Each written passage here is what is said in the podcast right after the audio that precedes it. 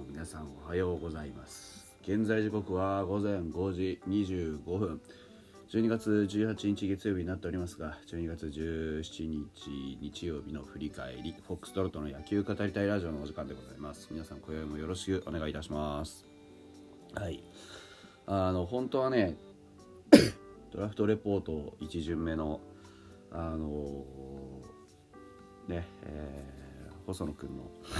話をしたかったんですけどちょっと資料をねまとめて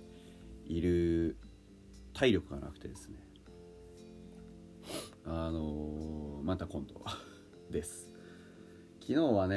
えー僕夜からちょっとアレルギーの症状が出てきましてまあ毎度のことながらあの薬を飲むんですけどこの薬ってやつがですね、まあ、非常に厄介でしてま何が厄介かっていうとあのうん。眠気がすごいんですよ。もうね耐えられないぐらいの眠気が襲ってくるんです。でしばらく耐えてねなんとかギリギリこう資料をまとめようと思ってたんですけど結局動画をチェックしてねフォームチェックしたりしてるうちにねもう限界が来ちゃってダメだって言って寝たんですよ。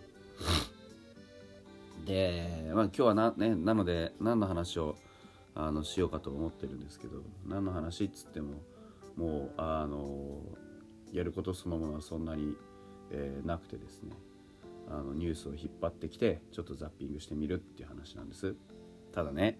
ファイターズ関連のニュースっていうのは非常に今シーズンは実はおとなしくてその連日のように騒がれるような選手もそんなにいないんです。なんでかっていうとね、えーあのファイターズこれまでまあ正直新庄監督はいろいろやってきたじゃないですか。そのいろいろやってきたのにかこつけてまあおもちゃじゃないですけどおもちゃとまでは言わないけどいろんなマスコミに正直都合よくいじられてきた感じはあるんですよね、うん、ただ今年は今年のオフはね本当にどの選手も1年間しっかりあのなすべきことをしてきましたしまあ、あの戦力としてもこういわゆるガチ感というかね、あのちゃんとした戦力としてのこう充実感みたいなものが漂ってきたじゃないですか。だそうするとねおいそれとなんかふざけてちょしていくわけにもいかなくなってきたと思うんですよ。うん、なので、あの見ていても本当に真面目な記事というかね、うん、あのファンサのね記事は多いですよもちろんそのどこどこへ訪問しました誰々が行きましたみたいな記事は確かに多いんですけどそれはそれとしても本当にあのとてもこう静かなねオフを僕は過ごしているなというふうには思いますね。うんまあそれがいいことか悪いことかっていうと別に良くも悪くもなくって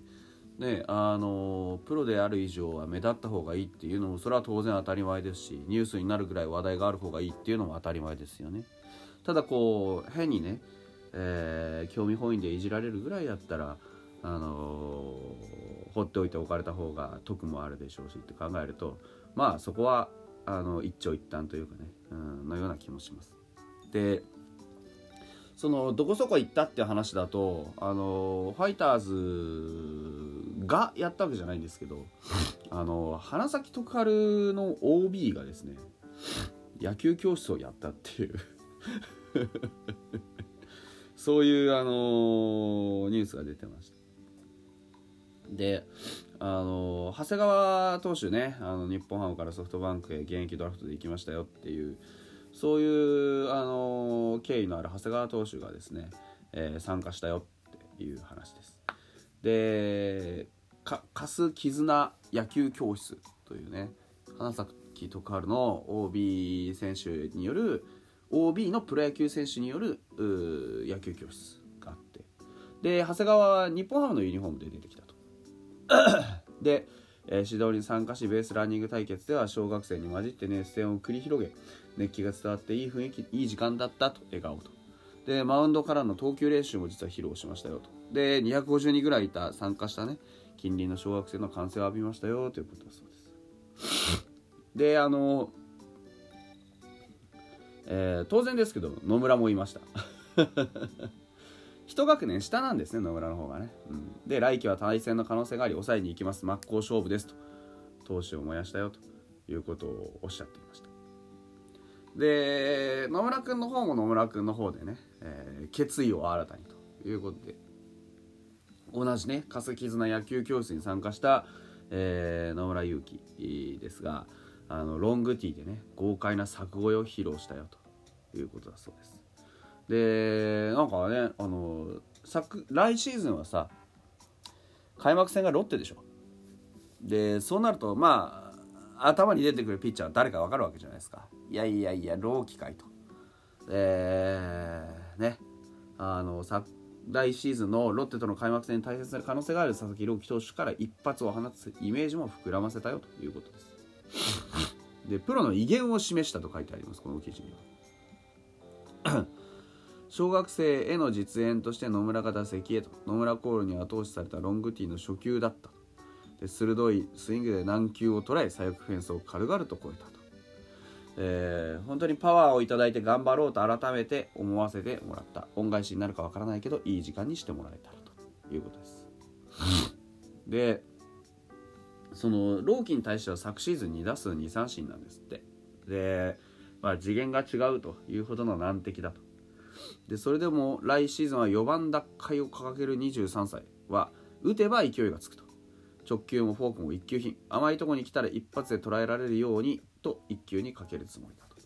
あ、野村君に関してはその能力が一番大事ですよね。本当にあの甘いところに来たボールを1球で仕留めるっていうことができていたら今年はもう少し成績は上乗せできたと思うんですよね。今年の成績が決して悪いものだという話ではないですけれどなんか期待してたよりかは全然こううまくいってる印象がないじゃないですか。ね、なんか25本ぐらいはね万波が打った本数ぐらいは軽々打ててもおかしくないぐらいのチャンスはもらってるわけですよ。うん、ただ蓋開けてみると万波の方が圧倒的に良い数字を残していると。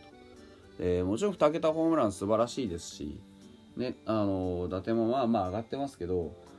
そのもらっていたチャンスの量から考えたらやっぱりもっともっと打ってないとっていうのはありますよねだって清宮と同じぐらいしか打ってないんだものって考えたらねですからそういうところじゃあ何が必要か、ね、だから4番じゃなくなっちゃったわけですかねじゃあ何が必要なのって言ったらやっぱりこの今自分自身で言っているあのまあ一振りで仕留めるということが一番大事なんじゃないでしょうかね。うん、で、えー、ロングティーねのやりながら子供たちからそういうねイメージと力をもらって、あのー、頑張りたいですよっていうお話。で恩師のあの岩井監督ら関係者とも再会して、えー、いろんな話もしたよと。で群馬からあ埼玉行ってで甲子園も優勝も経験した高校時代というのは人生が変わった3年間だというふうにかけがえのないものでで、えー、ここからまた再出発じゃないですけどそういったところでね多くの応援を力に変えて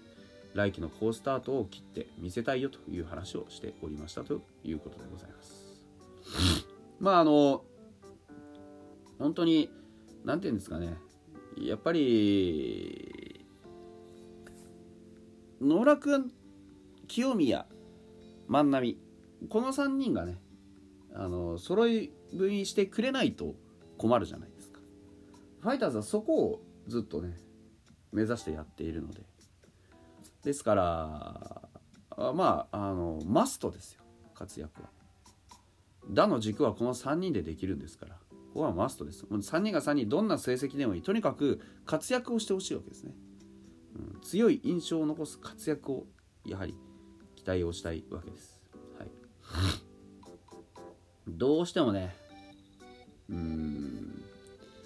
やっぱり嫌が王にも期待値が高まる選手なんで、ね、うん、いや本当頑張ってほしいんですよね。はい。で、えー、もう一つ別のニュースがありましてこれはあの磯端の話が上がってました。これ同心スポーツ。えー、スピードスター磯端亮太協力ライバル加入にやるしかない。頑張るだけということで。あのスティーブンソンが入ってきたじゃないですか。